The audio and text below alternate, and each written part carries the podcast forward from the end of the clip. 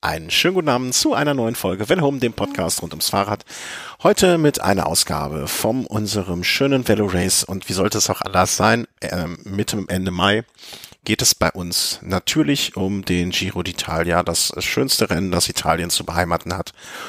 Und wen sollte man da Besseres am anderen Ende unserer Internetleitung haben als den lieben Thomas? Guten Abend nach München, lieber Thomas.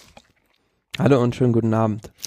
So, also, äh, ich würde sagen, wir fangen am Anfang direkt, äh, schließen wir uns äh, da nahtlos weiter an, wo wir aufgehört haben.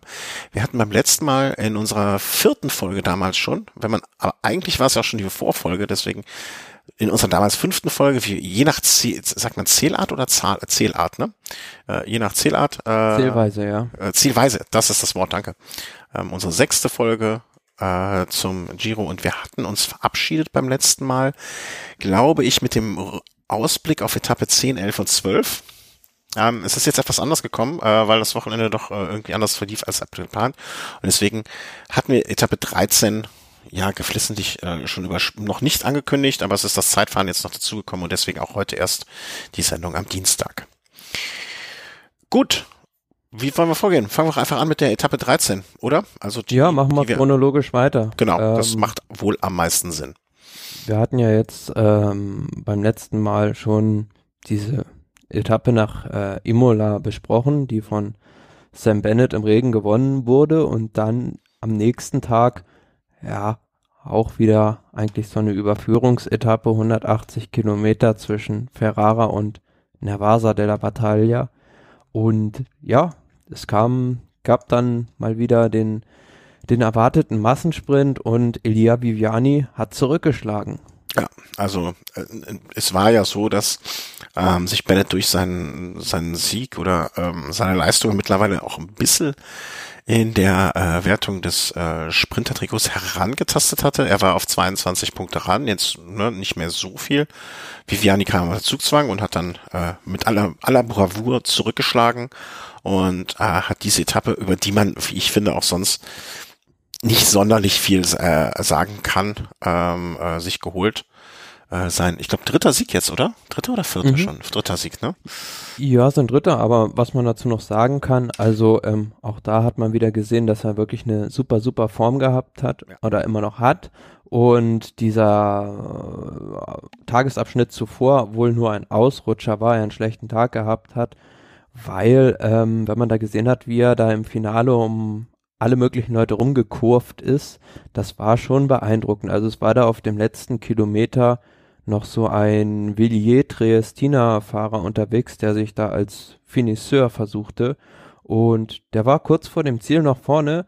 Und ja, Sascha Modulo hatte den, den Sprint ja eigentlich zu früh eröffnet, hat dann diesen Villiers Triestina Fahrer sozusagen als ja Blockbaustein benutzt sozusagen, den umkurvt ist da vorbeigefahren und den anderen war der im Weg, aber Elia Viviani, der hat sich da durch so eine ganz, ganz schmale Lücke durchgedrängelt und ist an dem vorbei und dann war er nicht mehr zu halten. Das ist halt auch so, dass ähm, wenn du eh schon zwei Siege im Rücken hast und eh schon, sag ich mal, druckfreier arbeiten kannst, ähm, wenn du, wenn du, wenn du aufspielen kannst, wenn du das auch aus den letzten Sprints gestärkt und äh, mit dem gesunden Selbstbewusstsein rausgehst, dann gelingt dir sowas auch, ne? Man stellt sich vor, ein Greipel in der dritten Woche der Tour bisher nur dritte Plätze und äh, dem wäre dann sowas nicht, also nicht Greipelmäßig, ne, aber dem wäre so, oder Kittel auch, dem wäre sowas dann nicht gelungen, ne? Weil man einfach dann äh, zu dem, zu dem Pech kommt auch, äh, verliert man auch noch das Glück, ne? Also äh, Viviani top ja, Form. Sprint ist auch ganz, ganz viel Kopfsache. Also ja. man sieht das immer wieder auch bei der Tour de France wie du gerade schon gesagt hast, dass ähm, ja die Sprinter auch auch ihre eine bestimmte mentale Stärke brauchen, um ihre Siege einzufahren. Aber ähm, das hätte also auf dem letzten Kilometer hat nicht viel viel gefehlt und das hätte für diesen Finisseur da gereicht. Also das war auch mal eine ganz schöne Aktion, die wir so in dieser Form beim Giro noch nicht gesehen haben. Mhm. Aber ansonsten, diese Etappe hat halt für die, für die Gesamtwertung, sag ich mal, überhaupt äh, gar keinen Einfluss. Die Klassementsfahrer, ich will nicht sagen, haben die Beine hochgelegt an dem Tag, aber ähm, äh, die hatten mit Sicherheit schon anderes im Kopf als äh, äh diesen Etappensieg und wollten das eigentlich wahrscheinlich nur schnell hinter sich bringen, was ich in gewisser Hinsicht ja auch sehr gut nachvollziehen kann. Ähm, und dann, ja, was soll man sagen? Komm, kommen wir doch einfach mal direkt zum nächsten großen Fest, was dann ansteht. Also, es war dann angerichtet für den Samstag der Zonkola. Ähm, er war schon da und dann hat man sich gedacht, okay, dann fahren wir auch nochmal drüber. Ja, von. Oder hinauf, hinauf eher gesagt. San Vito al Tagliamento ist man da losgefahren und ja, das lag so auf 44 Metern über Meeresspiegel und angekommen ist man auf 1730 Metern über Meer auf dem Monte Zoncolan nach 186 Kilometern. Ja, und ähm, zwischendrin hatten wir da auch wieder eine Ausreißergruppe, die aus ähm, sieben Mann bestand. Aber zwischendrin hat es da auch mal so ein bisschen, ja, geregnet.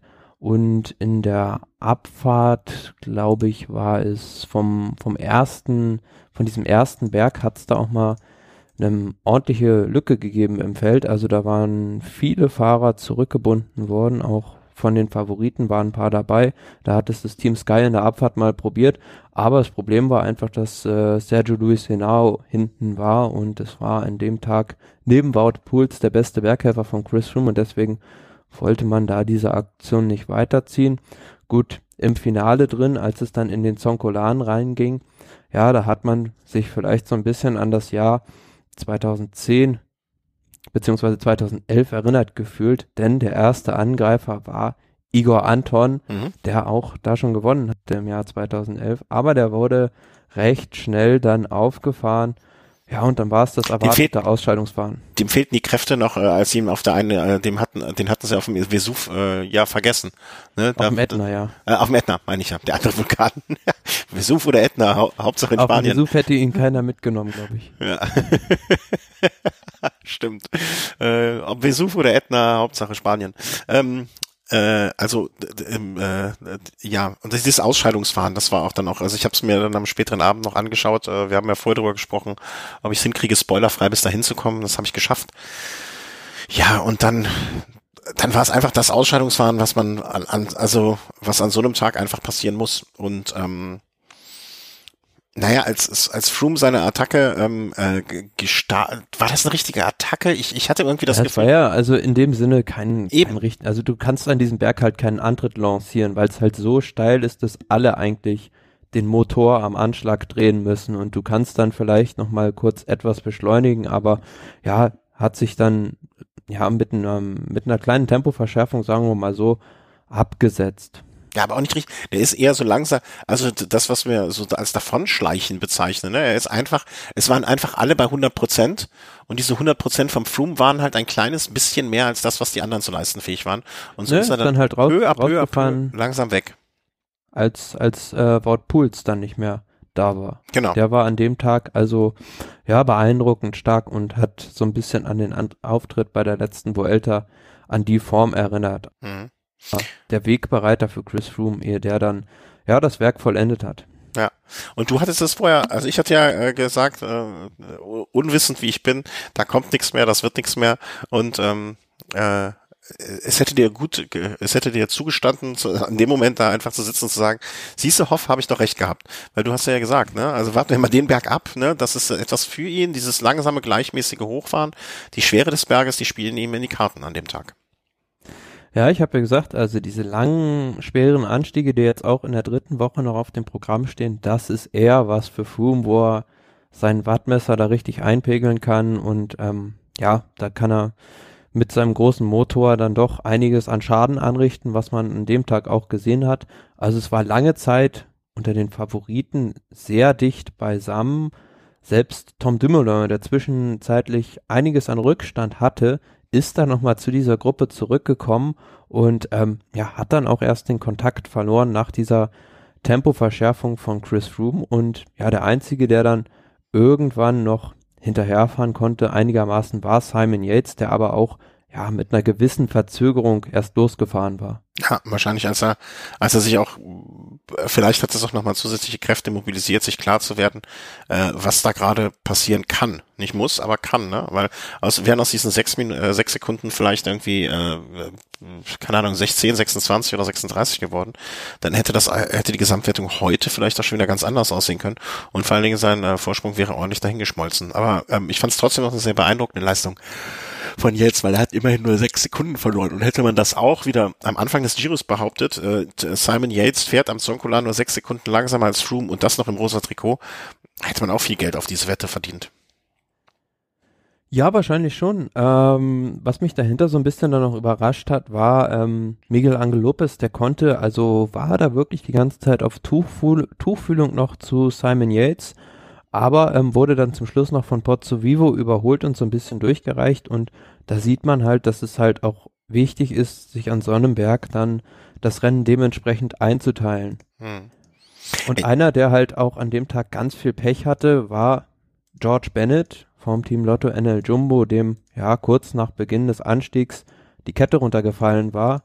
Und man kann sich vorstellen, in so einem ja über 20 Prozent steilen Stück, dass es da extrem schwierig ist, dann überhaupt wieder loszufahren. Und ja. das andere war ja, dass ähm, an dem gesamten Anstieg keine Begleitfahrzeuge zugelassen waren. Also die Betreuer sind da, ähm, hat man auch sehr gut im TV gesehen, auf so ja Motorräder umgestiegen haben sich da hinten raufgesetzt und ein Rad über den Arm geklemmt und ja, da hat man zunächst noch versucht, dann mit Robert Gesing das irgendwie zu, zu beheben, dieses Malheur, aber dann musste es dann doch ein Mechaniker richten und am Ende George Bennett, ja, viel, viel Zeit verloren, eine Minute 55 Rückstand auf Chris Froome im Ziel.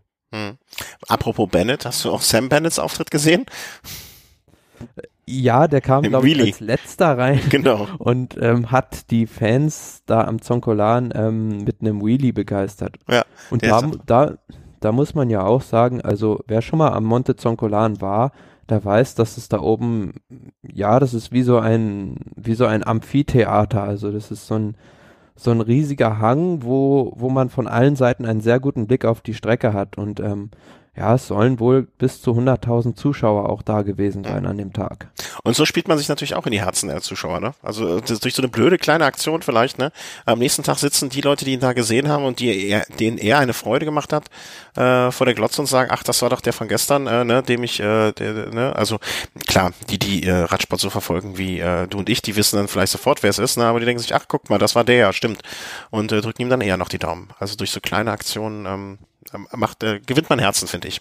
Schöne, schöne Sache. Und auch für das Team Bora natürlich dann äh, irgendwie in, ins ne, Sympathieträger und so weiter. Also alles richtig gemacht, Sam Bennett. Ja, und er muss ja dann schon ähm, genau gewusst haben, dass er da nicht aus der Karenzzeit fällt. Also ja. dann kann man sich auch so eine Aktion mal erlauben. Ich werde nie, ähm, äh, äh, äh, wo wir bei solchen Aktionen sind, ich weiß nicht mehr, wer es war. Ich glaube, ich, ich habe John Degenkolb sogar im Kopf oder irgendein Lottofahrer oder so etwas. Ähm, das so, gab es mal ein wunderschönes Bild, wie er äh, beim bei Alp d'Huez ich, bei dieser Geschichte, wo sie, glaube ich, zweimal hochgefahren sind, ähm, durch die holländische Kurve gefahren ist mit einem Bier in der Hand oder irgendwie sowas. Also das, das sind ja so Aktionen für Das war doch Adam Hansen, oder? Adam Hansen, genau. Aber wie komme ich auf, ja, Adam Hansen mit dem Bier damals. Ne? Also durch solche Aktionen äh, machst du dich natürlich, ich will nicht sagen unsterblich, ne, aber so gewinnst du halt Fan, Fan für Herzen. Fantastisch, ja. Entschuldigung. Ja, und ähm, wo wir gerade beim Thema Fans schon waren, also an dem Tag auch wieder erstaunlich die kuriosesten Erscheinungen am Wegesrand. also, das klingt gerade ganz anders als das klingt nach Kölner Karneval und so war es ja auch in Teilen. So sah es auch wirklich aus. Also man hat da zwischenzeitlich gesehen, Chris Froome, der konnte sich da auch von so einem Dinosaurier nicht stoppen lassen, der ihn da irgendwie, ja, neben ihm herlief und er hat ihn da so ein bisschen zur Seite geschoben. Weißt du was, im ersten Moment dachte ich, also wenn es jetzt nicht am, also wenn das jetzt die letzte Etappe gewesen wäre, ne, und nicht am Zonkola unbedingt, dann hätte ich fast vermutet, er wollte ihn streicheln. Den Dinosaurier. Ja, es sah so ein bisschen aus, als würde ihm einmal, ne, also, also als hätte er ihm gerne über den Rücken gestrichen, hat nicht funktioniert, hätte ihm vorne immer, also klar weiß man, dass er in der Situation den wegschieben wollte, ne, oder sich nicht behindern lassen wollte, aber ich finde, ähm, er war da noch sehr, vorsichtig. Also er wusste, das ist ein ausgestorbenes, ja. ausgestorbenes Reptil, ne? Da darfst du jetzt musst du vorsichtig sein, das ist auch noch Ärger mit Peter und dem Tierschutz. Aber ähm, ja, also ich da, von anderen Fahrern, also ähm, ähm, ähm kann, wenn ich daran denke, wie beispielsweise in Alberto Contador, da gab es mal in Alp d'Huez so einen Arzt, der ihm den Blutdruck messen wollte, den hat ja. er ins Gesicht geschlagen. Ja, der Cipollini hätte den, äh, hätte den Dinosaurier gegrillt, also äh, an Ort und Stelle. Ähm, insofern, äh, ja, also ähm, da, da kann man, äh, also Froome weiß schon, wie er sich da in solchen Situationen zu benehmen hat, ne? Und das war schon in Ordnung, äh, wie er da agiert, finde ich zumindestens, ne? Also er hat ihn ja dezent zur Seite geschoben, also ganz, äh, ganz äh, gentleman-like. Äh, fand, fand ich schon okay. Aber da, ja. Ja, und das. Bitte? Das Kurioseste war ja immer noch der eine Fan, der jetzt schon mehrmals beim Giro irgendwo aufgetreten ist, ähm, mit so einem ausgestopften Fuchs. Hm, der war mir nicht aufgefallen, um ehrlich zu sein. Weiß nicht, ob du das gesehen hast. Also da war ein, ein Fan, der nebenher lief und der hatte einen ähm, lebensechten großen Fuchs ausgestopft in der Hand. Okay. Vielleicht weiß da irgendeiner der Hörer, was da der Hintergrund ist. Also der ist jetzt in den letzten Jahren schon immer mal wieder aufgefallen. Äh, meine Frau hieß früher Fuchs mit Nachnamen. Ob das, äh, äh, ob sie einen Fan hat, der sich damit ihr gegenüber äh, zeigen möchte. Hm, ich weiß es nicht. Aber äh, ja, wer das weiß, äh, ne, der bitte melden. Also bis jetzt, bis jetzt würde fast noch jede unserer Frage von irgendeinem Hörer beantwortet werden können. Das wäre schön. Ja, also um, äh, um zurückzukommen zum eigentlichen Thema, äh, Radfahren und nicht Kölner Karneval. Ähm, am Ende des Tages äh, war es dann so, dass sich innerhalb der Gesamtwertung nur insofern so etwas getan hat, dass Pozzo Vivo einen Platz hoch, Pinot einen Platz runter, Chris Froome natürlich ordentliche sieben Plätze hoch, äh, Angel Miguel Lopez hoch, ähm, und der Abstand hatte sich dann äh, von Simon jetzt auf Tom Dumoulin ein klein wenig erhöht, auf Froome ein klein wenig, äh, wie sagt man, reduziert. Und aber ansonsten alles immer noch genauso wie vorher. Ja, was wir noch sagen müssen, ähm, das weiße Trikot hat an dem Tag den Besitzer gewechselt. Ah, ja, ähm, okay. Richard Carapaz, der konnte da nicht ganz den Rhythmus der Besten mitfahren, beziehungsweise nicht den von Miguel Angel Lopez und ja, nach der Etappe Miguel Angel Lopez 14 Sekunden vor Richard Carapaz in diesem weißen Trikot für den besten Jungprofi. Mhm, das stimmt. Ähm, wo steht denn da eigentlich oder stand zu dem Zeitpunkt, sollte er vielleicht auch nochmal sagen, Schachmann immer noch auf dem ehrenwerten fünften Platz, auf dem er sich da so ein bisschen etabliert. Also die, die, er hat so viel Vorsprung dann auf den sechsten, dass unter normalen Umständen ähm, sollte das auch schwierig werden oder wird sich das nicht mehr ändern, behaupte ich jetzt einfach mal ganz vorsichtig, dass er da nicht weiter zurückfallen wird. Ja, dann würde ich sagen, kommen wir direkt zum nächsten Tag. Also es war ja kein Ausruhen nach dem Zonkola, ist ja kein Kindergeburtstag, sondern Giro. Und ähm, da ging es dann weiter direkt mit einer Etappe, ja, von Anfang an bergauf und es wurde dann auch nicht besser. Ich glaube, so kann man es ganz gut zusammenfassen. Ähm, ja, also die nächste Etappe, so die einzige richtige Dolomiten-Etappe von Tolmezzo nach Sapada, ja, da ging es dann gleich über vier Gipfel mit einer Bergankunft zusätzlich noch, also Bergankunft relativ gesagt, aber zum Schluss ging es da auch noch ordentlich bergauf, über 176 Kilometer insgesamt. Und insgesamt waren es so viel Höhenmeter, dass man das hinten, also das hat sich, glaube ich, für jeden wie eine Bergankunft zumindest angefühlt am Ende.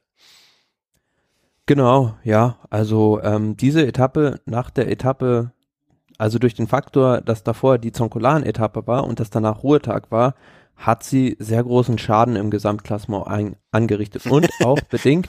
Das klingt dadurch schön. Das ist sorry, aber wenn ich noch mal unterbreche, echt schön gesagt, hat richtig Schaden angerichtet.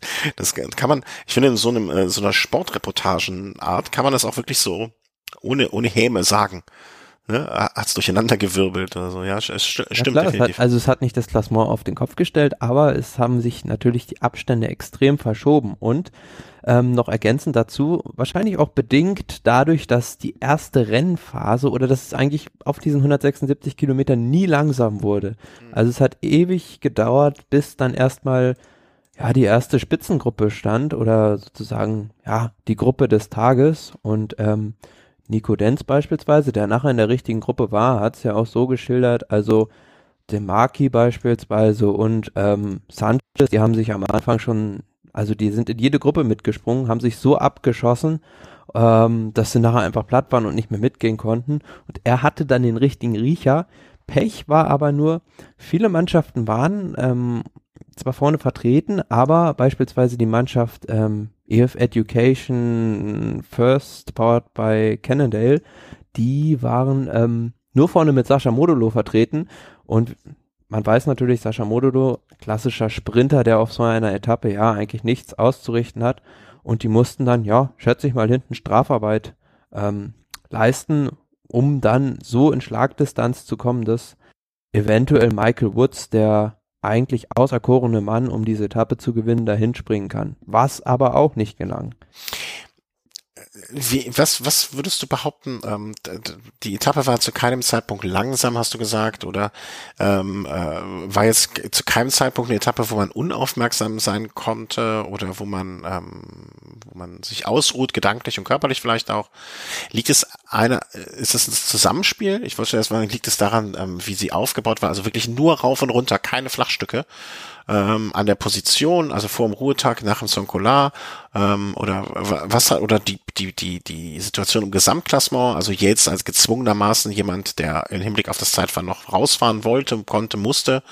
Ähm, oder es ist wahrscheinlich das Zusammenspiel aller drei Faktoren, die diese Etappe zu dieser gemacht hat, die sie dann am Ende war.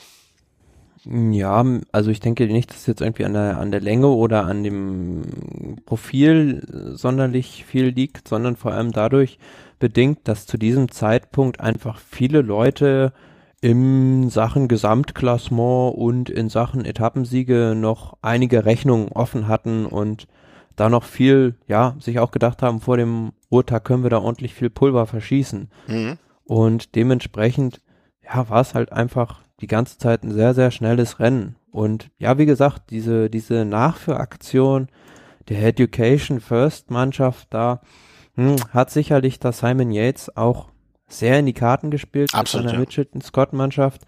Ja, und letzten Endes muss man sagen, es war für mich jetzt so, hm, ja, die, die schwachsinnigste Aktion bei diesem Giro bislang.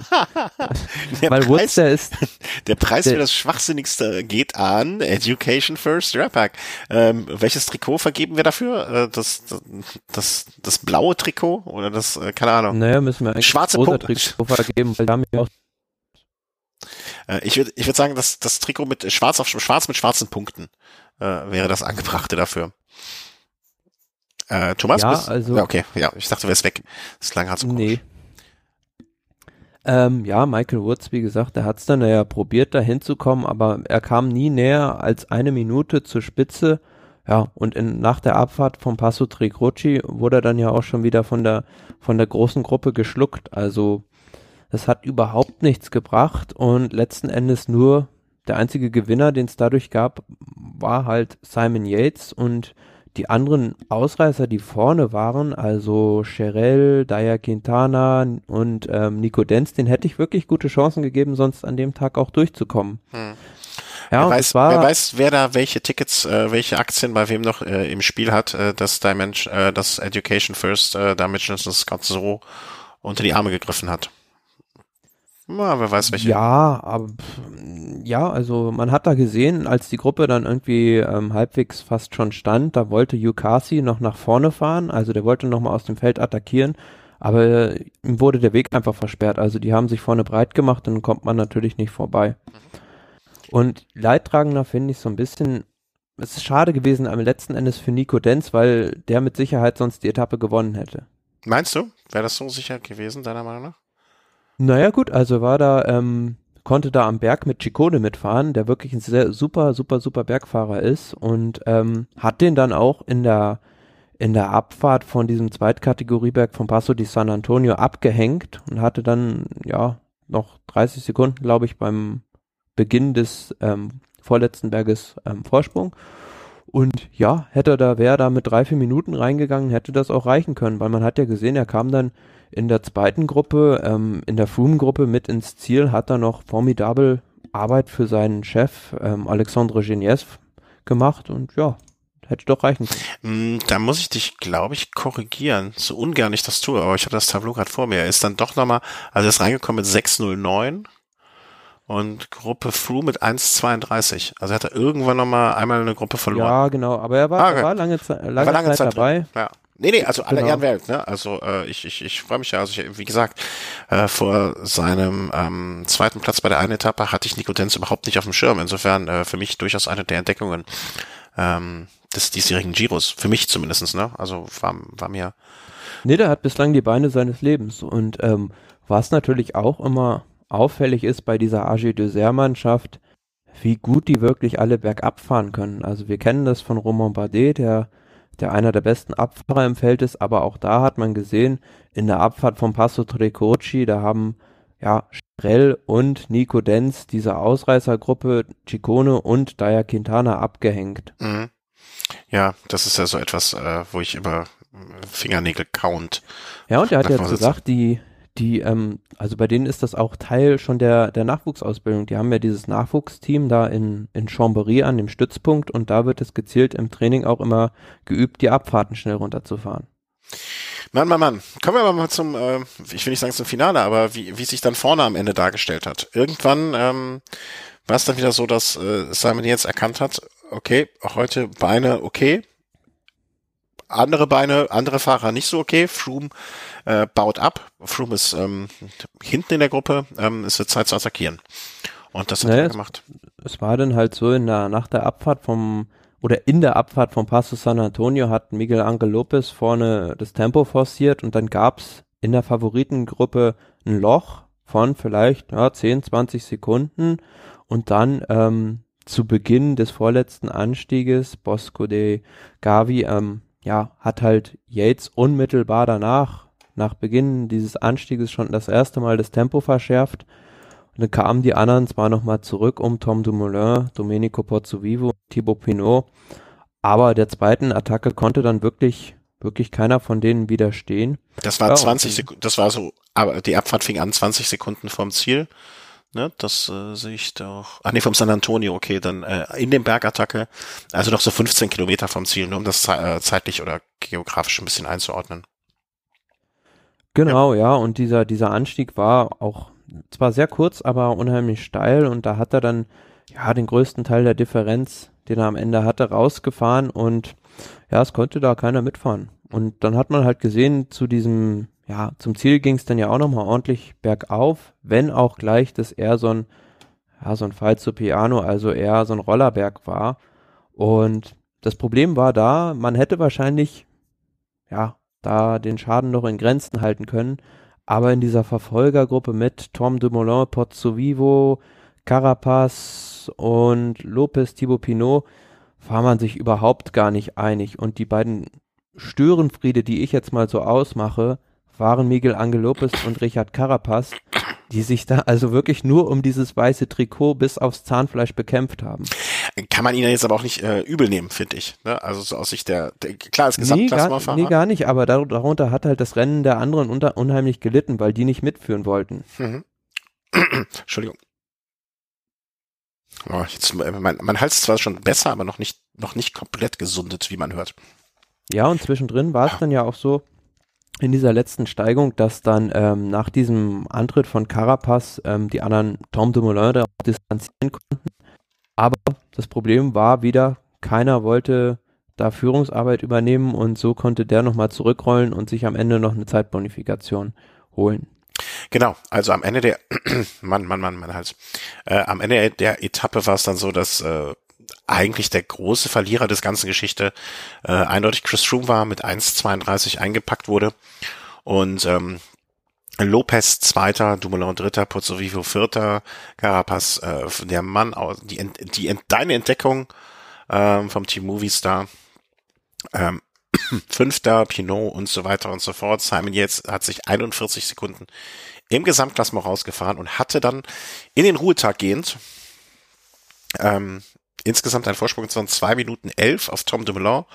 Dann Pozzovivo, Pinot, Lopez, Carapaz, Chris Froome zwei Plätze nach hinten gerutscht auf Platz Nummer sieben mit vier Minuten 52. Und ähm, um die Frage zu stellen, die ich gestern gestellt hätte, wenn wir die Sendung gestern am Ruhetag aufgenommen hätten, ist Chris Froome damit aus der Gesamtwertung schon raus? Oder lässt sich das jetzt eh nicht beurteilen? Also kannst du das jetzt eh nicht beantworten mit dem Wissen um das Zeitfahren? ist jetzt schwer, ne, zu sagen, dass das so kaputt Naja, ist. also ähm, interessant, was dann ähm, Froome hinterher und jetzt auch am Ruhetag dann gesagt hat, hatte mich zu Protokoll gegeben, dass er da am Zonkolan also so tief gehen musste, dass er am Tag danach dafür bezahlen musste. Meine Theorie dazu ist ein bisschen andere. Ähm, an dem Tag war ja extrem schlechtes Wetter, also es hat zwischendrin immer wieder Regen eingesetzt und wenn du da halt diese Abfahrt oder in den Abfahrten ähm, ewig runterfahren musst und dann ähm, dementsprechend auch mager bist, dann kann es schon mal sein, dass dir da ordentlich kalt wird. Und ich glaube, dass ein Fahrer wie Froome das einfach so nicht verkraftet und er an dem Tag, ja, ihm die Kälte mehr oder weniger den Gar ausgemacht hat. Willst du damit sagen, dass ich als Fahrer, der, wo man vielleicht im ersten Moment nicht unbedingt aus, auf das Wort, was hast du eben gesagt, äh, dünn oder, oder, oder, äh, ja, dünn, ja. Also ja. Dass ich als nicht ganz so dünner Fahrer an dem Tag weniger Probleme gehabt hätte, weil ich friere ja auch immer so gerne und so schnell. Ja, aber es ist. Fangfrage. Ich kann, ich, ich vorstellen, also dass die anderen Fahrer da schon gewisse gewisse Vorteile gehabt mhm. haben, weil Chris Froome, wir wissen ja, dass er extrem gut bei bei warmem Wetter und bei Hitze ist und ja, wenn du dann halt einmal da unterkühlt bist und dir der Regen da auf die Oberschenkel fällt, dann und du schon eine kleine Lücke nach der Abfahrt hast, dann kann es gut sein, dass das eine, eine große Absolut. Rolle gespielt hat. Ja. Also das ist so ein bisschen meine Theorie zu diesem Zeitverlust von Froome und zumal danach, ja, war da auch nicht mehr, war das Kind eigentlich nicht mehr aus dem Brunnen zu ziehen. Ja, das stimmt. Ähm, Simon Yates geht also ähm, mit einem Vorsprung von zwei Minuten elf vor dem Zeit von den Ruhetag. Ob das auf Tom Dumoulin reicht oder nicht, da wird sich am äh, gestrigen Montag wahrscheinlich viele Leute den Kopf zerbrochen haben, ähm, wie das ausgehen mag. Und ich finde, man kann es auch immer nur schwer jetzt so im Nachhinein sich in die Situation versetzen, was hätte man damals gedacht. Deswegen sage ich einfach mal, lass uns mal direkt weitermachen mit dem heutigen. Ja, eine Geschichte würde ich vielleicht noch gerne zu der ja, klar. zu der Etappe erzählen. Also ich fand, die Sunweb-Mannschaft hat sich da mit dieser mit dieser Taktik so vielleicht ein bisschen ein Eigentor geschossen. Also die haben im vorletzten, äh, im Passo di San Antonio, also im drittletzten Anstieg, sind die da mit Sam Omen nach vorne gekommen, Tom Dumoulin am Hinterrad und haben da das Tempo forciert. Aber da frage ich mich jetzt noch so ein bisschen, wozu? Also die haben das Rennen dadurch hart gemacht. Mhm. Hart in dem Sinne war gut für Simon Yates und wie man hinterher gesehen hat, für Tom Dumoulin nicht. Also ich hätte es verstanden, wenn sie versucht hätten, ähnlich wie die Sky-Mannschaft da nach Montevergine die anderen ein bisschen an der Nase herumzuführen und vorne das Tempo zu verlangsamen, aber das Tempo da noch zu erhöhen, ja, wenn man, wenn Tom Dumoulin wahrscheinlich sowieso schon spürt, er hat vielleicht nicht seinen besten Tag, ist für mich ein bisschen unverständlich gewesen. Vielleicht hat er das einfach selber in dem Moment noch nicht äh, zugeben können, wollen oder nicht wahrhaben wollen ähm, und hat deswegen diese falsche Entscheidung oder das, das falsche Signal an die Teamleitung gegeben, ähm, so zu verfahren. Hinter, hinterher, weil das Problem ist ja immer, hinterher weiß man es eh immer besser. Ne? Also das ist, äh, ich finde es schwierig dann zu sagen, aber äh, so wie du es jetzt erklärst, macht es natürlich absolut Sinn. Bin ich bei dir. Naja, aber. Ja, vielleicht einfach auch eine falsche Entscheidung getroffen. Aber äh, kommen wir zum Zeitfahren. Heute dann am äh, Dienstag, den 22. Ähm, ja, was hättest du vorher gesagt? Also ich hätte, für mich wäre ganz klar gewesen, Tom Dumoulin, hm, ein bisschen angeschlagen Favorit, Rohan Dennis, hm, immer ein guter Zeitfahrer, aber hat er nicht zu viel Körner gelassen? Chris Froome, wie kommt er aus dem Ruhetag und nach der Performance davor? Ich hätte vorher gedacht, wenn du mich vorher gefragt hättest, wer wird das Ding abschießen, hätte ich ganz klar, äh, Tony Martin natürlich nicht zu vergessen, ja? der einen irgendwie unaufgeregten, aber doch sehr präsenten Eindruck schon gemacht hat bei der ganzen Zeit. Ich hätte ähm, und damit hätte ich falsch gelegen, ähm, auf Chris Froome getippt, weil ich, ich hätte mir gedacht, den machen die äh, am Ruhetag richtig fit wieder. Wie auch immer. Ja, also ich hätte eher als Sieger auf Tom Dumoulin gesetzt und ähm, es war für mich so die Überraschung des Tages, dass der nur sogar noch hinter Toni Martin als Weltmeister nur Dritter geworden ist. Also ja, aber ähm, selbst wenn wir jetzt über die Personalie Froome dann nochmal sprechen, der hat sich eigentlich ganz achtbar geschlagen, weil er war der jetzt von den Favoriten hinter Dumoulin nur 13 Sekunden der zweitbeste. Ja, stimmt, aber ich hatte mir gedacht, wenn er, also wenn er noch irgendwie mal eine Chance haben will, ähm, noch eine Rolle zu spielen bei dem Giro oder eine der vorderen Rollen. Dann wäre jetzt auch eine gute, wahrscheinlich werde ich wieder in den nächsten zwei Tagen genau das Gegenteil äh, beweis, bewiesen bekommen von ihm. Aber ich dachte mir, dann muss er jetzt schon einen rausholen. Und da war für mich jetzt Platz fünf 35 Sekunden Rückstand. Das, das war, da, ich dachte mir dann so, naja, so richtig das Gelbste vom Ei war das dann auch nicht. Vor allen Dingen, wenn man sich anschaut auf ähm, äh, äh Simon Yates, eine Minute zwei, hm, ist jetzt auch nicht so der, kann ja auch nicht so der Weisheit letzter Schluss sein. Ja, aber du siehst ja bei den, bei den Leuten, die teilweise da, ähm, ja, bis Platz 30, sage ich jetzt mal, platziert waren, die Abstände sind für so ein langes Zeitfahren, das dann doch immerhin, ja, 34 Kilometer lang war, recht gering. Ja. Also die Windverhältnisse müssen eher auf Rückenwind gestanden haben. Und da ist es dann natürlich schwierig, so eine, eine größere Differenz rauszufahren. Und da haben dann eher die kleinen Fahrer, also die leichteren Fahrer, ja, dann doch eher einen Vorteil, als wenn da jetzt die puren Wattzahlen zählen und ähm, Gegenwindverhältnisse herrschen oder Seitenwindverhältnisse. Mhm. Ja, also ich bin mal gespannt. Äh, also, äh, oder ist jetzt verwechselt, oder greifen wir direkt zurück, ne? Also ähm, Tony Martin, hattest du gerade eben schon erwähnt, ähm, noch vor Tom Dumoulin und gewonnen. Ähm, auch in einer guten Form auch noch, ne? Und Platz 6 in der Gesamtwertung Ron Dennis. Also mit glatten 40 Minuten. Wie gesagt, wir haben es ihm ja beim letzten Mal schon gesagt, ähm, wir haben es ihm eigentlich alle nicht zugetraut, nachdem er die Malia Rosa schon in Israel zwischenzeitlich hatte dass er jetzt noch irgendwo da mit vorne in der Gesamtwertung herumturnt. Ja, und für Toni Martin natürlich schade. Er saß da, glaube ich, ein paar Stunden auf diesem heißen Stuhl und musste den am Ende dann doch räumen um 14 Sekunden gegenüber Rowan Dennis. Ja, aber zwischenzeitlich sah es ja so aus. Ich glaube, bei der zweiten Zwischenzeit waren es dann, glaube ich, nur noch sechs Sekunden Vorsprung für Rowan Dennis. Ja, aber er hat es dann zum Schluss wieder ausgebaut. Also ganz, ganz starke Leistung. Er kann es einfach, ne? Und ähm, man, man kann ihm ja jetzt äh, auch nicht unterstellen, dass er irgendwie sich geschont hat in den letzten Tagen. Ne? Also wie Tony Martin wird sich also äh, am Zonkola kannst du dich nicht schonen, ne? Aber du kannst ja trotzdem ein bisschen dosierter vielleicht fahren und John Dennis war ja oft genug vorne mit dabei. Ähm, hat im Gesamtklassement jetzt auch nur fünf Minuten Rückstand. Das ist ja jetzt auch nicht die Welt, äh, sage ich mal ganz vorsichtig. Und äh, Hut ab, also zieh ich meinen, bin ich wirklich beeindruckt, ziehe ich meinen Hut vor ähm, dass er da so eine, so eine Zeit reingebrannt hat, 14 Sekunden vor Toni Martin. Ja, du hattest du nicht äh, irgendwann bei einem der Frühjahrsklassiker schon gesagt, vielleicht ist jetzt auch mal die Zeit gekommen für Toni Martin, die, ähm, die, die, die deutsche, äh, wie soll man sagen, Kapitänsrolle im Mann im Zeitfahren abzugeben an andere. Also äh, weiß nicht mehr, an ja, das so, aber so eine Wachablösung.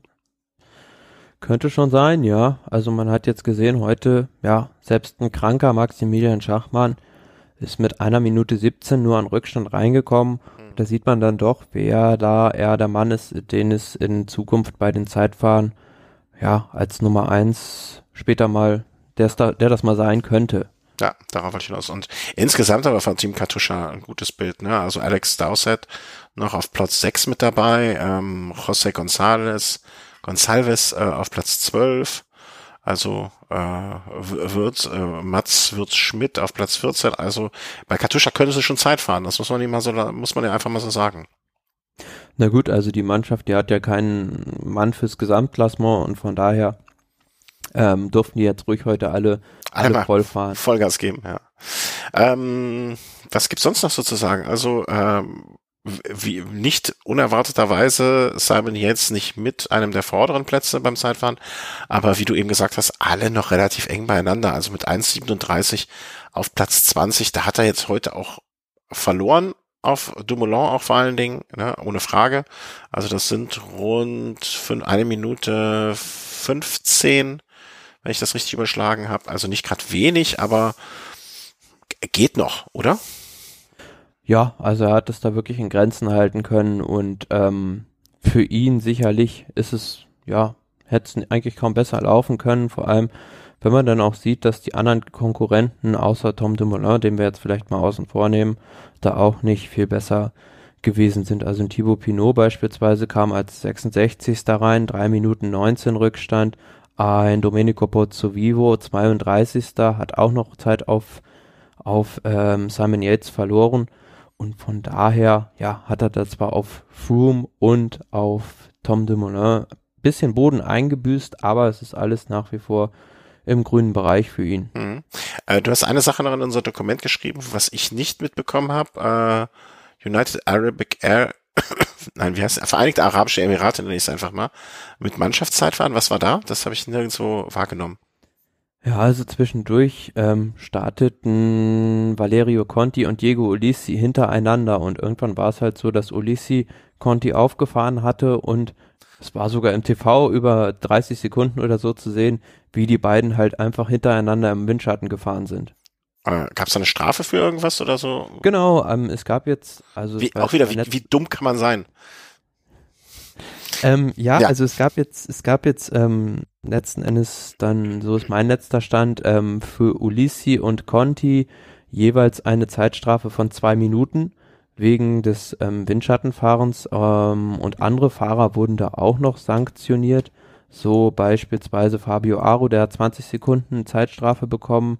Remy Cavagna, Mats Pedersen und Ben Hermanns haben auch ähm, für Drafting, also für Windschattenfahren, 30 Sekunden Zeitstrafe bekommen. Und ja, es soll wohl auf einer Entscheidung des Videoassistenten basiert haben. Also da kam der jetzt wirklich mal zum Tragen. Okay. Ist ja dann, äh, finde ich auch, in dem Fall, ich meine, es hat jetzt nicht einen der ganz Vorderen getroffen. Ne? Also da, das, das, wie, wie, wie kriege ich das jetzt in Worte gekleidet? Es ist ja so, also angenommen, ähm, blödes Beispiel, aber Tony Martin ähm, wäre jetzt als erster reingekommen und hätte sich zwischendurch eines Windschattens bedient. Sehr unwahrscheinlich, aber man stellt sich das mal vor. Und dann wäre nach ihm, äh, nach ihm direkt der Ron Dennis gestartet und er hätte auf seiner Strecke ja schon vielleicht möglicherweise von dieser Strafe äh, erfahren können. Also ich finde gut, dass das dann sch schnellstmöglich umgesetzt wird. Ne? Also das sind natürlich macht es bei den hinteren Fahrern kaum noch was aus, aber ähm, trotzdem, dass sowas dann schnell geht und ähm, das ist, das dafür diese, dafür ist die Videogeschichte mal eine gute Sache, finde ich. Wobei man bei Ulissi dann noch sagen muss, er hat dann auf der Zielgerade bestimmt noch mal zehn Sekunden verloren weil er ähm, von einem Auto blockiert wurde, also dass da einfach falsch abgebogen war oder zu spät abgebogen war. Aber ja gut, die Strafe ist dann schon gerechtfertigt, aber generell muss man ja sagen, heute dieser Auftritt der Vereinigten Arabischen Emirate kam dann schon sehr, sehr überraschend, denn dass Fabio Aro in einem Zeitfahren fast so schnell ist wie Chris Froome und das in einem flachen Zeitfahren und das auch Ulissi so stark in einem flachen Zeitfahren ist. Gut, er hat schon mal ein Zeitfahren beim Giro gewonnen, aber das war kopiertes Gelände. Das war dann doch schon sehr überraschend. Willst du damit was andeuten, was ich mir noch nicht gedacht habe? Oder? Äh? Nee, aber ähm, vor allem bedingt dadurch ähm, von den Bildern, wenn man mal auf die Bilder vor dem Ruhetag zurückgeht, auf dieser ja schweren Bergetappe nach Zapada, wo Fabio Aru, glaube ich, ja, erheblichen Rückstand kassiert hatte und kurz davor war, das Rennen aufzugeben, dass der sich am Ruhetag so erholt hat, das, das ist schon erstaunlich. Also. Okay. Also wir, wir, wir, wir schreiben diesen Satz mal in die Geschichtsbücher und gucken, was, wie wir diesen Satz dann in zehn Jahren mal beurteilen. Ähm. Auf jeden Fall können wir natürlich dann, also sind die heute definitiv mit ordentlich Wut am Start gestanden, diese Mannschaft. Vielleicht gab es da auch mal deutliche Worte vom Sportdirektor und wir können sicherlich davon ausgehen, dass die in den nächsten nächsten Tagen da ordentlich Feuerwerken werden. Äh, wenn Aru mal ein bisschen Feuer bekommen hat, also das, äh, äh, ich kann es ja jetzt hier sagen, äh, ich habe es bis jetzt nirgendwo drüber gesprochen, vielleicht auch, weil es eine Exklusivgeschichte für hier sein sollte. Ich hatte ja Aru mit als einen der Favoriten für mich äh, am Anfang vom Giro auf dem Zettel. Und ähm, ja, seine Leistung hat auch was damit zu tun, dass ich ihn gestern angerufen habe. Ähm, wollte nicht drüber sprechen, aber jetzt, wo du, wo du fälschlicherweise den Teamkapitän, äh, Teamleiter äh, da ins Spiel gebracht hast, also ich habe ihn gestern das recht gestutzt und das ist ausschließlich ist die Leistung von heute auf mich zurückzuführen. Ja, also ich habe ich, ich habe nur diese diese Aktion. Hast du ja schon Sonntag gedacht, nicht, wolltest du sagen? Das habe ich mir wahrscheinlich schon gedacht, ja. ja.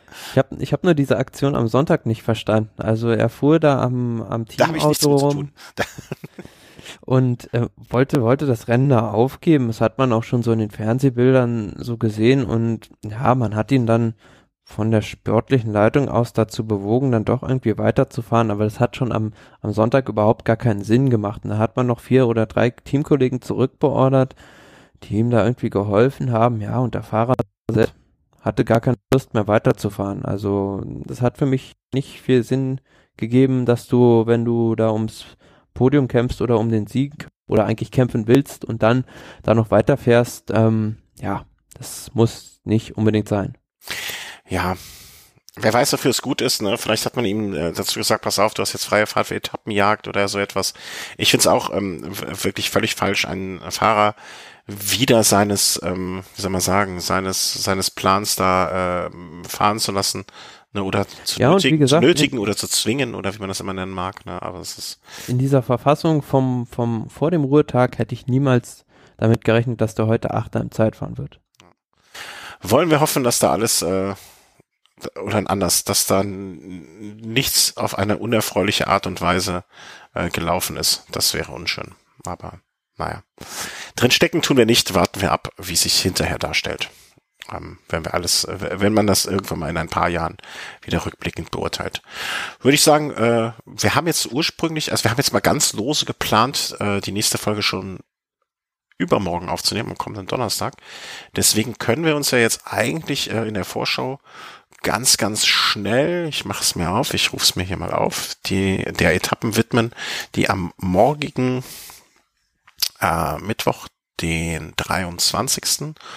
und Donnerstag, den 24.05. dann folgen. Ich mache mir die, rufe mir sie mir auf. Ähm, bevor ich hier wieder Blödsinn erzähle, das ist der 20., 21. Es müsste dann die 18. Etappe, nein, die 17. Etappe kommt morgen.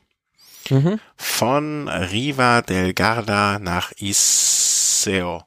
Francia Corta Stage. Was heißt das? Weißt du das? Nö, also auf jeden Fall vom Gardasee geht's los.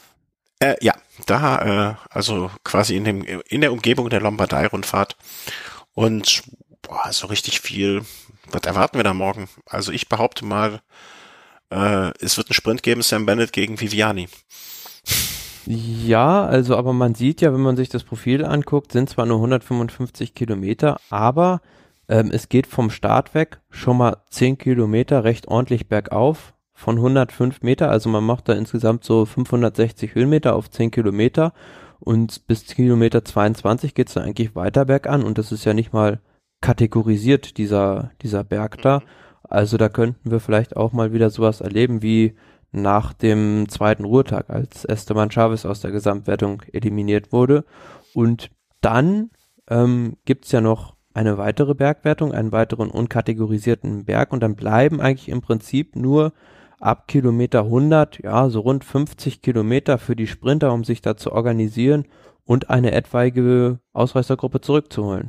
Aber nur 50 Kilometer klingt jetzt auch, das sind immer noch trotzdem gut anderthalb, eine Stunde 20 Vollgas. Ja, aber du musst dir überlegen, wenn, wenn das Rennen am Anfang schnell ist mhm. und da wirklich eine Mannschaft Rambazamba macht aus der Gesamtwertung, dann werden natürlich auch die Sprinter an diesem ersten Anstieg zurück zurückfallen und bis die dann mal wieder dabei sind, es kann natürlich gut sein, dass die dann auch erstmal ein Stückchen noch brauchen auf dem Flachen, um überhaupt zurückzukommen in die Hauptgruppe. So, ich habe jetzt eine neue Theorie für morgen. Ähm, warte, ich muss kurz telefonieren. Sie, Fabio. Ähm, morgen, äh, ich habe gerade, äh, ja, ich habe gerade am Telefon erfahren, äh, dass morgen äh, die Emirate da weitermachen, wo sie heute aufgehört haben.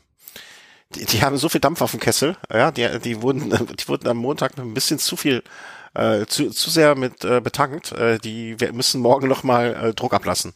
Morgen, äh, ich tippe morgen auf äh, die Vereinigten Arabischen Emirate äh, in irgendeiner Form mit mit drei Mann in einer Zehnergruppe oder irgendwie sowas passiert. Aro ist jetzt achter Stelle, also die, die werden den wahrscheinlich also, den werden sie ja nicht mehr wegfahren lassen, ne? Was hat der für einen Rückstand im Moment? Zu viel schon? Ja klar, also der, die Fluchtgruppe lassen ja schon, also der ist ja hat den riesigen Rückstand.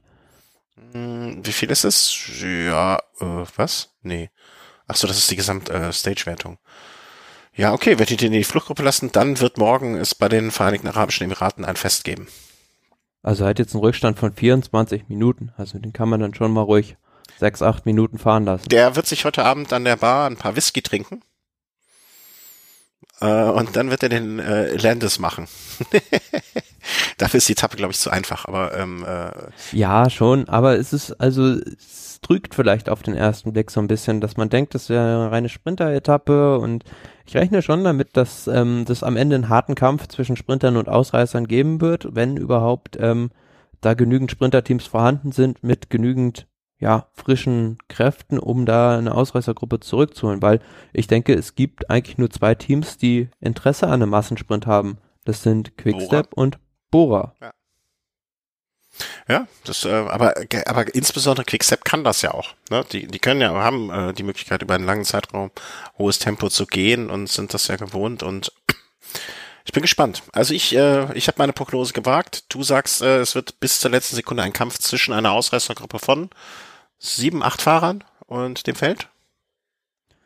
Mir kann auch gut sein, dass es eine größere Ausreißergruppe ist. Also Warten wir mal ab. Also da kann ich. Und dann kommt am Donnerstag, ja, im Prinzip ähm, ein bisschen wie Skispringen andersrum. Ne? Langer Anlauf und dann geht's ganz schnell ganz hoch. Ähm, was erwartest du von diesem Tag? Also es geht ja wirklich bis Kilometer 156, sag ich mal, mit einem kleinen Kategorie 4 Berg, den man jetzt aber im Vergleich zu dem, was da kommt, auch nicht wirklich ernst nehmen kann. Ähm, langsam, wirklich flach. Äh, Ob es langsam wird, wird man noch sehen, aber geht es die ganze Zeit flach nach vorne. Kategorie 4 Berg wird kurz überquert. Das sind aber auch von den Höhenmetern her vernachlässigbare 270 Höhenmeter. Und dann wiederum geht es von, vielleicht kann man sagen, auf den letzten ja, 40 Kilometern ungefähr von äh, 281 auf, also knapp 1400 Meter hoch. Einfach gerade und steil. Ja, also wir kennen ja diese Bergankunft Prato Nevoso von der Tour de France beispielsweise im Jahr 2008, als Simon Gerrans da gewonnen hat und vielen in Erinnerung sicherlich noch dieser Sturz von Dennis Menschow bergauf. Und es ist ja eher so, ja, eigentlich, wenn man das Profil mal anguckt, ein Rollerberg, sage ich jetzt mal. Also es gibt okay. da jetzt nicht die super steilen Stücken und für mich ist das so, erinnert mich diese Ankunft, ja, an zwei Erfolgserlebnisse von Chris Froome und Tom Dumoulin. Zum einen die Ankunft in Santuario di Europa aus dem letzten Jahr war eine Etappe genau nach diesem Schema und ja, es ist für mich so die Gelegenheit für Tom Dumoulin, da eventuell nochmal einen Angriff zu starten und zum anderen bei Chris Froome La Pierre Saint-Martin Tour de France 2015 die erste schwere Bergankunft war auch genau nach diesem Schema gestrickt. Hm. Langer flacher Anlauf und zum Schluss einen Bergsprint, wo man halt für, ja, wie lange werden die da hoch brauchen? Vielleicht 30 Minuten oder ein bisschen länger den Motor voll am Anschlag drehen muss. Also laut Marschtabelle, wenn man hängt natürlich immer ein bisschen davon ab, wo man jetzt den Berg anfangen lässt. Ne? Also ich würde ihn ja antippen. Also ich glaube, der niedrigste Punkt vorher äh, sind neun, was ist das denn hier für eine Zahl? Bei Kilometer 156 auf 196, also die von mir angekündigten äh, 40 Kilometer. Und da plant man für im mittleren Schnitt circa sechs, acht, eine Stunde 18 für die letzten, sagen wir mal, 20 Kilometer dann auch noch mal gut 48 Minuten. Also ich sag mal, so eine gute Stunde den Motor auf ordentlich Temperatur und davon vielleicht nochmal äh, 80 Prozent auf 100 Prozent fahren und dann ist man da oben. Also wird, was ist deine, Pro äh, was, also jetzt nachdem du mich, mir die Sache nochmal in Erinnerung gerufen hast, ich tippe ähm, äh, Froome mit wenn er, wenn er sich ähm, morgen ein bisschen erholen kann auf der Etappe. Äh, Froome mit 10 Sekunden auf Yates. Also ich glaube, so eine Duplizität zum Zonkola wird es geben an dem Tag. Ja, glaube ich eher nicht. Also, ähm, weil das ist halt ein klassischer Berg, wo du als auch mit einer Mannschaft nicht, nicht super viel ausrichten kannst. Also da geht's wirklich, ja, Mann gegen Mann und es kommt halt, also es ist für mich von diesen drei Etappen, die da, diesen schweren Bergetappen, die Etappe, wo ich Fahrern wie Chris Froome und Tom Dumoulin, also den eher schwereren Rollern, die Chance gebe, Zeit auf Simon jetzt gut zu machen. Wenn überhaupt. Okay. Na, aber jetzt war ja am Zonkola auch nah dran. An Froome? Ja. Ja klar, aber der Zonkolan ist ja von seiner Charakteristik her ein ganz anderer Berg. Und wir haben ja im letzten Jahr gesehen, Tom Dumoulin ist nach Europa schneller hochgefahren als Marco Pantani. Ja. Hm. Also du sagst, äh, also wie ist denn deine Prognose dann? Also jetzt zu sagen, du liegst falsch auf, ist okay, aber ähm, ich will ein, ich will eine Gegen, damit wir am Donnerstagabend der eine den anderen auslachen kann. Wahrscheinlich du mich wie oft, aber ähm, ich hätte gerne eine Gegenposition.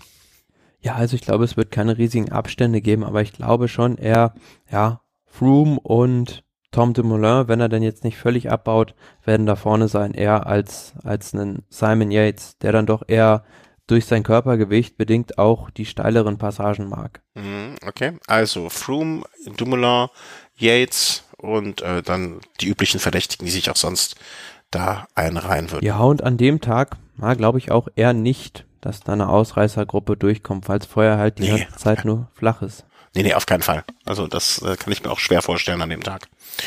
Ja, dann äh, das wäre zum Giro damit gesagt. Äh, wir werden am äh, kommenden Donnerstag wahrscheinlich überprüfen, ob wir Quatsch gezählt haben und wenn ja, wie viel und wenn ja, wer. und äh, gucken, werfen dann nochmal so einen Blick ein bisschen rundherum, was sich sonst noch getan hat äh, in der Welt des Radsports. Mm. Ein, ich habe vielleicht eine Information auch gleich noch, die möchte ich noch ergänzen, äh, weil das schon offiziell ist. Ähm, Kalifornien-Rundfahrt. Wollen wir da mal als erstes hinfahren? Äh, habe ich jetzt überhaupt nur ganz, also eigentlich habe ich von der Kalifornienfahrt bis nur bis, eigentlich nur mitgekriegt, was du mir hier erzählt hast und ich habe glaube ich einmal äh, reingeseppt irgendwie beim beim äh, auf der Glotze, habe mich wieder gefreut, wie schön die Bilder sind ähm, und dann ging es aber auch schon weiter. Wir waren glaube ich bei der zweiten Etappe oder bei der dritten. Wir Etappe hatten gerade das Zeitfahren jetzt schon besprochen, also ähm, genau von Garderen. Das war die wievielte Etappe? Die vierte Etappe. Vierte Etappe, okay. Und es kamen dann noch Etappe 5, auch wieder ein flaches, äh, eine flache Angelegenheit. Etappe 6 und Etappe 7 auch wieder flach dann. Wenn ich mich recht entsinne. Ja. Genau, Etappe 5, ähm, Flachetappe, klassisches Szenario. Ja. Ähm, zwischen, ja, Stockton und Elk Groove. Und ja, da war man ja so ein bisschen gespannt, ob den anderen Sprintern da vielleicht die Revanche für diesen ersten verpatzten Sprint gelingt. Aber nein, es war wieder Fernando Gaviria, der da seinen zweiten Tagessieg bei dieser Rundfahrt jetzt schon einfahren konnte in diesem Jahr.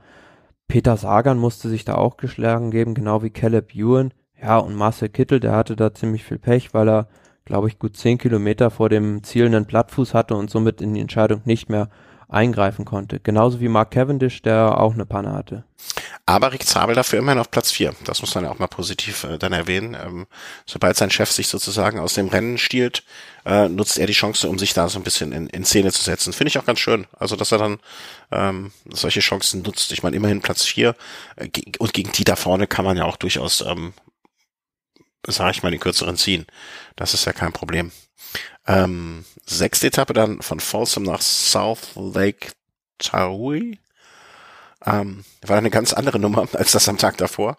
Da ging es wirklich auch äh, vom Start weg einfach nur immer, immer leicht bergauf. Ab und zu mal so ein kleines Treppchen drin, aber ansonsten ähm, ging es bis Kilometer ungefähr, wenn meine trüben Augen das so sehen, was ist das, 150?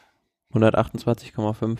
Ah, 100, ähm, eigentlich ja, immer bis auf 2600 Meter bergauf, von ja? null quasi. Also ein Tag, der, der einen so zermürben kann, finde ich, wenn ich mir vorstelle, ich müsste das fahren. So, ja, ist natürlich sehr ermüdend. Und dann kam so eine kleine Abfahrt und dann im Prinzip dieser, dieser nächste Anstieg der Erstkategorie Berg mit 12,7 Kilometern, 6, 6 Prozent rund im Schnitt, war dann der Scharfrichter des Tages und wir hatten ja gesagt beim letzten Mal, TJ van Garderen hatte sich da das Führungstrikot zurückgeholt im Zeitfahren von Egan Bernal. Aber auf der Etappe, ja, hat der Egan Bernal mit seiner Sky-Mannschaft einfach so eine Show abgezogen, dass da TJ van Garderen überhaupt gar keine Chance hatte. Hm. Ist auch immer die Frage, so blöd es klingt, aber auf 2000 Meter Höhe, ne, und vor allen Dingen, wenn man ja auch nicht, da war man ja jetzt nicht nur irgendwie zwei Minuten auf dieser Höhe und ist dann runtergefahren auf der anderen Seite, sondern dadurch, dass man sich so langsam hochgekämpft hat, ähm, ist das ja nochmal ganz was anderes. Da muss man, da müssen die Fahrer ja auch immer mal drauf klarkommen können, ne? Da gibt's ja auch Leute, die können das besser und schlechter als andere. Ja klar, also es gibt Leute, denen passt es besser, denen passt es eher schlechter und die Kolumbianer haben da natürlich von Natur Natur aus eher, ja, sind da eigentlich eher im Vorteil, weil die halt oft auch auf solchen, solchen Höhen aufwachsen. Ja, genau. Ähm, und deswegen konnte er das äh, wunderbar verkraften und hat sich dann einfach mal äh, da so gut anderthalb Minuten äh, rausgefahren und äh, ja, hat Van Garderen dann mal ordentlich einen eingeschenkt und hat damit dann auch die Gesamtwertung wieder zurückgeholt. Und äh, wir hatten es ja vorher gesagt, das war ja auch so ein bisschen, ich will nicht sagen die Königsetappe, aber schon so die entscheidende. Also dass danach noch etwas passieren würde im äh, Sprint war eher nicht zu vermuten, zumindest in Bezug auf die Gesamtwertung. Nee, aber sehr, sehr beeindruckend, wie Egan Bernal da diese Etappe gewonnen hat. Also so im Solo und ja, auch sehr gute Rennfahrer, wie beispielsweise halt ein Van Garderen, Adam Yates und auch ein Rafael Maika da einfach so abzuhängen, mit 21 Jahren, das schafft jetzt auch nicht jeder. Also da ist auf jeden Fall hat sich Team Skyler sehr früh die Dienste eines Fahrers gesichert, wo ich auch davon ausgehe, dass man in den Ja, und heute kam ja jetzt dann auch schon die Meldung, dass er da wohl im Aufgebot für die Tour de France stehen soll. Ah, okay. Ja, habe ich gar nicht mitgekriegt, dass sie es schon verkündet haben. Ja. Äh, nee, sie haben es nicht verkündet, aber es sagen halt verschiedene Medien. Hm, okay. Ich sag mal so, da ist wohl Plan, Plan, Plan B für die Causa Froome vielleicht gerade gereift. Aber nee, also äh, nicht, aber so ein, so so ein, wie soll man sagen, so ein, so ein Geheimfavorit oder so ein Ass im Ärmel kann das ja durchaus sein. Vielleicht dafür noch ein bisschen jung, ein bisschen zu unerfahren, aber so ein Fahrer langsam da heranzuführen, ähm, ist mit Sicherheit nicht schlecht. Und äh, ja, wie gesagt, so ähm, sieben Tage, zehn Tage sind halt nochmal was komplett anderes als, als eine Rundfahrt über drei Wochen, weil wir haben es jetzt ja auch beim Giro gesehen. Viele Fahrer haben halt nach der zweiten Woche nicht mehr die Kraft für die dritte Woche. Ja, aber irgendwann wird er da mal, äh, wird er das ja eh mal machen müssen und ähm, er wirkt auf mich, so blöd es klingt, in gewisser Hinsicht unbekümmert. Ne, er ist so ein, so ein unbekümmerter, ne, vielleicht verpackt er das auch alles ganz einfach. Also kann ja auch gut sein. Warten wir mal ab, ähm, wie sich das da darstellt. Ich sehe gerade bei der Amgen Tour ist Assos Trikotsponsor. War mir bis jetzt mhm. noch nicht aufgefallen. Also für zumindest für das Bergtrikot. Haha, aha. Wieder was Neues gelernt. Okay. Nein, in den letzten Jahren gab es ja auch immer so ein Breakaway from Cancer Trikot. Ich weiß nicht, ob das auch gesponsert haben. Nee, das weiß ich jetzt War, glaube ich, für den besten Ausreißer. Nee, ich habe jetzt nur gesehen beim Bergtrikot, dass, aber dass die überhaupt Trikotsponsor sind, das war mir noch nicht, also war mir nicht bekannt, dass sie es irgendwann schon mal gemacht hätten. Aber auch da mag man mich korrigieren, wenn ich da falsch liege. Ähm, und vielleicht um der Chronistenpflicht nachzukommen. Letzter Tag dann ähm, ging es weiter mit dem Sprint und auch da wieder kolumbianische äh, oder? Ich habe beim letzten Mal schon mit der Flagge falsch gelegen. Nee, doch, kolumbianischer Sieg, äh, als der andere Kolumbianer den Sack zumacht fürs Gesamtwertungstrikot. Gaviria, Gaviria, Gaviria vor erfreulicherweise Max Walscheid hat die letzte Etappe abgeschossen. Ja, aber da hätte man ja jetzt gedacht, also wer das gesehen hat, dass Max Walscheid auf jeden Fall diese Etappe gewonnen hat. Also Max Walscheid hat die Etappe eigentlich gewonnen, aber Fernando Gaviria hat den Panthersprung gewonnen. Ja. Also wenn man jetzt das, das reine Bild vom TV aussieht, dann sieht man also eigentlich, dass Walscheid mit dem Oberkörper vorne ist, aber das Zielfoto zeigt, dass Gaviria durch diesen Panthersprung das, das Rad, vorne. vorne hat. Ja. ja. Und Walscheid hat halt einfach nicht diesen Panthersprung gemacht. Hätte er den gemacht, hätte er die Etappe gewonnen. Aber es, ja, man muss schon sagen, dass es äh, überhaupt ein super Ergebnis ist, dass er da Zweiter geworden ist. Ja, klar. Bei der Konkurrenz. Vor allen Dingen auch am Ende von so einer Rundfahrt, ne? Also, weißt du, so, so, wo dann irgendwann die Kräfte mal vielleicht auch ein bisschen schwinden, ähm, kann man eher sagen, okay, nicht abgezockt genug, ne? Oder nicht, nicht das Schlitzohr, das, äh, ähm, kurzer Einschub. Meine Tochter hat letztens äh, das Wort Schlitzohr nehmen wollen ja, ähm, hat das aber in ihrem Kopf irgendwie noch nicht so richtig abgespeichert gehabt. Und weißt du, was sie stattdessen gesagt hat? Schnitzelauge. und dann steht er erstmal vor und sie sagt dir, du Schnitzelauge und du weißt überhaupt nicht, was sie sagt. Also was sie meinen könnte. Naja, also Max Walscheid ist noch nicht das Schnitzel, Schnitzelauge, was er sein könnte und was ein Gaviria vielleicht ist. Ähm, aber nichtsdestotrotz zweiter Platz bei, bei einer Agentur muss man erstmal rausfahren. Und ja, und er ist ja auch erst 24, aber er hat ja auch so eine ganz eigene Art zu sprinten, weil auch schon dadurch bedingt, der ist halt 1,99 Meter groß. Also ich kann mich auch nicht an so einen riesigen Sprinter mal erinnern.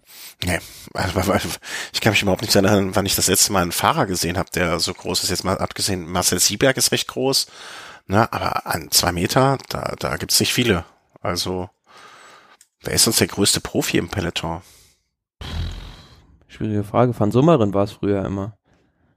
Ja, ich guck mal, Marcel Sieberg ist äh, 1,98, also noch größer als ähm, Marcel Sieberg. Äh, Van, aber dann kommt es wahrscheinlich noch darauf an, welche Glied sie unter den Schuhen haben. Äh, Van Summeren. We, welchen meintest du? Wer war so groß? Van Summeren, ja. Johann van Summeren? Ja. Mhm. 1,97. Sehr gut. Sehr, sehr gut. Äh, also auch kleiner. Also ist es vielleicht der aktuell größte Profi. Ähm, falls, falls jemand noch einen größeren Profi kennt oder äh, benennen mag, äh, hier gerne Info hinterlassen. Wir suchen den Zwei-Meter-Mann äh, im Peloton. Ja. ja, aber über, über den Sprint muss man auch noch mal so ein bisschen reden, weil das war, ja, man muss es schon so knallhart sagen, eine Katastrophe, was Katjuscha da abgeliefert hat. Ich sage, also. Die waren halt in einer super Position in diesem Sprint und dann irgendwann 600 Meter vor dem Ziel wird ihr Sprintzug durch den von Quickstep überholt. Und dann geht's ja eigentlich darum, dann, ja, wenn er dann schon überholt wird und Marcel Kittel da nur noch einen Anfahrer hat, ihn dann zumindest am richtigen Hinterrad abzuliefern. Ja, aber was geschieht? Er wird nicht am richtigen Hinterrad abgeliefert, sondern der Anfahrer fährt in die Reihe der vorigen Sprintermannschaft rein, schert dann aus und reißt Marcel Kittel ein Riesenloch auf. Äh, weißt du, wer das, wer da angefahren ist, was Ian Boss war? Nee, ich glaube, es war Zabel. Okay. Bei ihm sage ich noch, okay, äh, junger Mann, okay, mit 24 jetzt auch nicht mehr so jung, ähm, kann passieren, aber insgesamt machen die halt nicht so den Eindruck, als wäre das da schon Tour, Tourniveau, ne, oder Tourreif. Ja, aber das ist bei jedem, also bei jedem Sprint, den die bislang irgendwie versucht haben, geordnet als Mannschaft anzufahren, hat immer irgendwas nicht funktioniert und das war halt, ja, ein Musterbeispiel, wie es halt überhaupt gar nicht funktionieren kann im Sprint. Mhm. Und das Timing ist halt auch unheimlich, ja, es, es passt halt einfach nicht. Die kommen halt dann auch teilweise viel zu früh nach vorne, dann gehen ihnen die Leute aus. Beispielsweise früher das Team High Road oder auch später dann Columbia, die hatten das ja mal perfektioniert. Die hatten genau das richtige Timing, dass bei 3000 Meter Marke nach vorne gekommen sind und genau richtig viele Leute noch hatten, um dann den Sprinter 300 Meter vorm Ziel loszulassen. Absolut. Und äh, was hat Marcel Kittel dieses Jahr bisher abgeliefert? Also, also er ist ja, es ist jetzt auch, ähm, ich will nicht sagen gemein oder oder ungerecht, es nur ihm in die Schuhe zu schieben, aber er ist nun mal derjenige, der am Ende des Tages davon profitiert oder nicht profitiert. Ne? Er ist sozusagen der Indikator dafür, ob so ein Zug funktioniert. Und er hat jetzt zweimal bei Tirreno Adriatico gewonnen. Aber ansonsten ist da auch äh, ich glaube schon, dass er, dass, dass er eine, eine recht gute Form hat, aber ja, halt dadurch bedingt auch, dass sein Zug da gar nicht funktioniert, natürlich auch so, ja, sein Vertrauen in die Stärke darunter leidet. Aber ein guter Sprinter zeichnet doch aus ohne Zug, sowas. Der, der findet halt dann das Hinterrad, an das er sich hängen muss. Ne? Also Klar, das hat er ja bei der letzten Tour de France schon gezeigt, auch als er da viele Sprints einfach so gewonnen hat, ohne richtigen Zug, aber da wusste er ja von vornherein, dass er eigentlich gar keinen richtigen Zug zur Verfügung hat. Und jetzt stellt er sich ja immer darauf ein, dass die ganze Mannschaft für ihn fährt. Ja, dann soll er das sich ab verlassen. Dann soll er sich das jetzt mal aus dem Kopf schlagen. Jetzt wäre der richtige Zeitpunkt, äh, äh, darüber nachzudenken, wie was er bei der Tour macht, äh, ohne diesen Zug, finde ich. Oder was, ne, welche Rolle er auch sonst da einnehmen wird oder in Zukunft haben wird.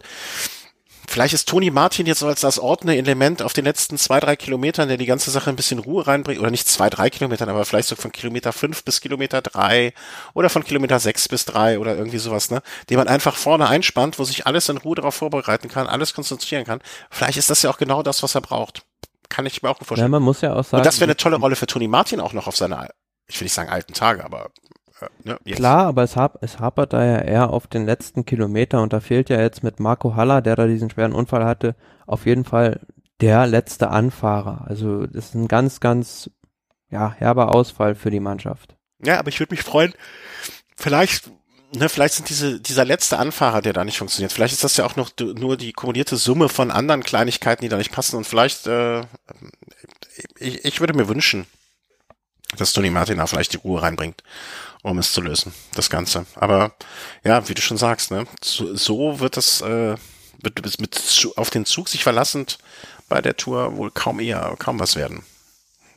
Schade, aber warten wir mal ab, äh, was da kommt ähm, und was sich da darstellt. Ja, was haben wir sonst noch? Äh, Astana Auto äh, Astana Autofahrer. Das hast du schön geschrieben, Astana Autofahrer. Was war da passiert? Also er wurde, äh, wurde erwischt äh, bei ähm, bei der Tour of Yorkshire, wie er fast einen Streckenposten umgefahren hätte. Um Gottes Willen. Ich habe jetzt das Foto das erste Mal gesehen oder das Video. Das ist ja, es ist ja nichts passiert, deswegen kann man lachen. Aber das ist ja wirklich völlig irre.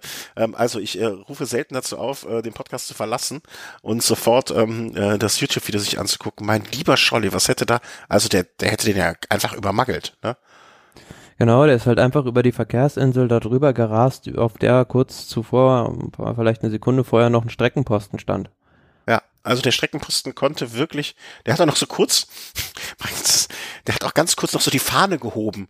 So ganz, also so, so wie als wenn du mit einer Fliegenklatsche dem, dem Löwen, der dir entgegenkommt, noch mal kurz Angst machen willst, hat er die Fahne gehoben, ganz dezent. Ähm, mein lieber, lieber, lieber Scholli. Also ich glaube, jedem, jedem Jugendlichen, ne, den man irgendwo mit einem Mobiltelefon am äh, Steuer sieht, äh, sollte man dieses Video zeigen, weil das lässt sich meiner Meinung nach nur erklären durch irgendwie nicht nach vorne geguckt. Ja, denke ich auch. Also ja, ist für mich schwierig, da eine Erklärung für zu finden. Und die Frage ist ja auch immer, ob dann so eine, so eine Strafe dann gerechtfertigt ist, wenn da jemand fast einen Streckenposten über den Haufen fährt, ja, für 50 Tage dann letzten Endes mit 5000 Schweizer Franken, ist es, finde ich, recht niedrig jetzt noch ausgefallen. Ja, also das, das, das Geld wird wahrscheinlich aus der Teamkasse bezahlt. Ähm, Gehe ich einfach mal von aus. Und die 50 Tage sitzt er dann halt jetzt hinten im Auto und äh, macht da dann den Mechaniker oder sitzt am Beifahrersitz oder oder oder. Klar, aber ich glaube, ähm, also um es, um wenigstens noch einen, einen äh, wie soll man sagen, äh, einen, einen kleinen positiven Aspekt der ganzen Sache abzugewinnen. Ähm, der wird ab jetzt, de, dieser Fahrer wird auch, äh, also es ist ja jetzt nichts passiert, aber der Fahrer wird ja auch den Schreck seines Lebens bekommen haben, äh, völlig zu Recht. Und ähm, der wird ab jetzt immer nur noch auf die Straße gucken, gehe ich mal davon aus. Das war ja wirklich mein lieber Scholli. Also mein Lachen eben war echt unangebracht, aber andererseits, man weiß ja, es ist nichts passiert. Ähm, Mann, Mann, Mann, Mann. Ja, also äh, jedem Jugendlichen, der während der Fahrt mal aufs Telefon guckt, äh, sollte man das zeigen. Und ähm, Patrick Lefebvre, der ja bekannt für seine äh, rückhalten, äh, zurückhaltende Art ist, der gerne mal auch äh, seine Meinung kundtut, ähm, das hatte ich auch äh, kurioserweise schon gesehen. Äh, er hat sich ein bisschen mokiert über die Hotels in, äh, in Amerika, äh, wo sie untergebracht sind bei der Tour of California. Dann habe ich mich aber zwei Sachen gefragt und vielleicht äh, weißt du da mehr oder kannst das zumindest nachvollziehen. Also entweder die Hotels werden gestellt mhm. ne, vom, vom Veranstalter oder das Team bucht die Hotels. Weiß ich jetzt nicht so ganz genau. Ähm, ich glaube, dass es von Rundfahrt zu Rundfahrt auch dann unterschiedlich ist. Würde ich auch so sehen. Kann, mir gut vorstellen, dass es jetzt bei der Kalifornien-Rundfahrt eher so ist, dass man sich da doch auf den, auf den Veranstalter verlässt, weil es jetzt auch in Übersee ist, wo man sich dann doch vielleicht nicht ganz so gut in Sachen Quartiere auskennt, wie jetzt beispielsweise hier in Europa, in Italien, Frankreich oder Spanien oder auch Belgien, wo man dann doch öfter generell in der Gegend ist und wo auch viele Teams ihr Quartier haben und sich sowieso da besser in der Gegend auskennen. Genau. Und ähm, dann wurde ihm jetzt wahrscheinlich, also das hat für mich so ein bisschen äh, also war ich auch schon in solchen Unterkünften. Ne? Also man sieht nur seinen Frühstückstisch. Die Amerikaner sind jetzt auch nicht dafür bekannt, groß zu Hause zu frühstücken. Äh, vielleicht hatte der einfach auch einen Kulturschock äh, äh ähm, ähm, ähm, äh, erlebt. Ja, es ist halt so, was er da zeigt, ist halt so dieses typische amerikanische Frühstück, ja. Ja. Also ein Pappbecher, ein Kaffee und Joghurt dazu und ein paar ich weiß nicht mehr, wie sie heißen, aber Hoopsies oder sonst was. Ähm, hier steht aber auch drin, äh, dass die ASO, is that the way to treat my team? Ähm, and three other teams. Ähm, also da hat die ASO ihn dann anscheinend untergebracht oder zumindest der amerikanische Arm der ASO. Äh, genau, das wird ja auch von der ASO, glaube ich, organisiert, das Rennen. Ja, ähm, also ich sag mal, wenn Patrick Lefebvre keinen Bock auf diese Unterkunft hätte und es gäbe im näheren Umkreis etwas Besseres, dann äh, wird er, hätte er durchaus wahrscheinlich das Kleingeld, sich da noch mehr umzuquartieren gehabt. Ähm, ich glaube, ihm geht es vielleicht auch eher darum, vielleicht fühlt er sich etwas zurückgesetzt gegenüber den Teams, die ein besseres, eine bessere Unterkunft hatten. Vielleicht war er einfach nur neidisch. Ja, würde ich mir. Ja, aber vielleicht führt es dann ja auch mal dazu, dass er sich dafür einsetzt, dass die Fahrer bessere Hotels bekommen, weil das ist ja teilweise dann schon, was man dann immer so hört, eher ja auch dürftig, was da, was da zur Verfügung gestellt wird. Also ich glaube, wenn du da einen italienischen Fahrer am Frühstückstisch da hättest hingesetzt, der wäre gleich schreiend weggelaufen. ja, Erinnerst du dich noch, es gab mal vor Jahren, ähm, ich weiß gar nicht mehr, wann das war, das muss fast noch zu Team Telekom Seiten sein. Da hat, ich glaube, da ist Twitter auch so gerade aufgekommen oder oder äh, irgendwie anders. Da hat ähm, damals, äh, wie heißt er nochmal hier, äh, äh, Andy Klöden so ein Bild gepostet von ihrer Unterkunft und da hat er und sein äh, Teamkollege in einem Stockbett geschlafen. So ein ganz ja, genau. kleines. Genau. Das war, erinnerst du das Bild auch noch, wo sie die Matratze noch rausgelegt ja. hatten oder sowas? Äh, also die Unterkünfte sind schon manchmal sehr spektakulär schlecht.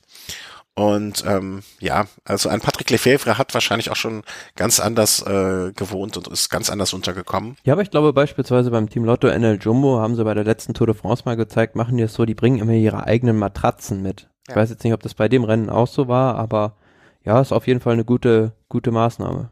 Es gibt jetzt auch einen Hersteller von ähm, Sätteln, Griffen und Hosen, der Matratzen macht. Also wirklich so blöd es ging. Äh, Sportmatratzen. Ähm, ich glaube, es Escolab war das, die das machen. Ähm, erschien mir im ersten Moment auch ein bisschen kurios, ne? aber ähm, äh, wird, ich meine, es war Escolab, ich habe es jetzt aber auch nicht so wirklich auf dem Schirm, Schirm gehabt. Ähm, genau, Escolab, schlaf dich fit. Die modulare Matratze für Sportler. Ich weiß nur noch nicht, wie ich meiner Frau die verkaufe. Aber ähm, gibt es. Also, ähm, wer sich dafür interessieren sollte, äh, meldet euch gerne. Ich äh, ähm, fand es im ersten Moment ein bisschen kurios, aber andererseits dachte ich mir dann auch, warum dem Thema Matratze nicht die Aufmerksamkeit widmen, die es verdient hat oder auch nicht verdient hat. Hm, vielleicht. Äh naja, wie sagte schon einst ein deutscher Tour de France-Sieger, die Tour de France wird im Bett gewonnen. ja, das klingt ein bisschen schmutzig, muss ich zugeben. Aber mein lieber Scholli, die Preise sind jetzt auch, also nicht ohne. Ich weiß gar nicht, wie groß unsere Matratze ist, fällt mir da gerade auf. Uh, mal. Muss ich mal gucken, wie ich das meiner Frau verkauft kriege. Naja, die modulare Matratze.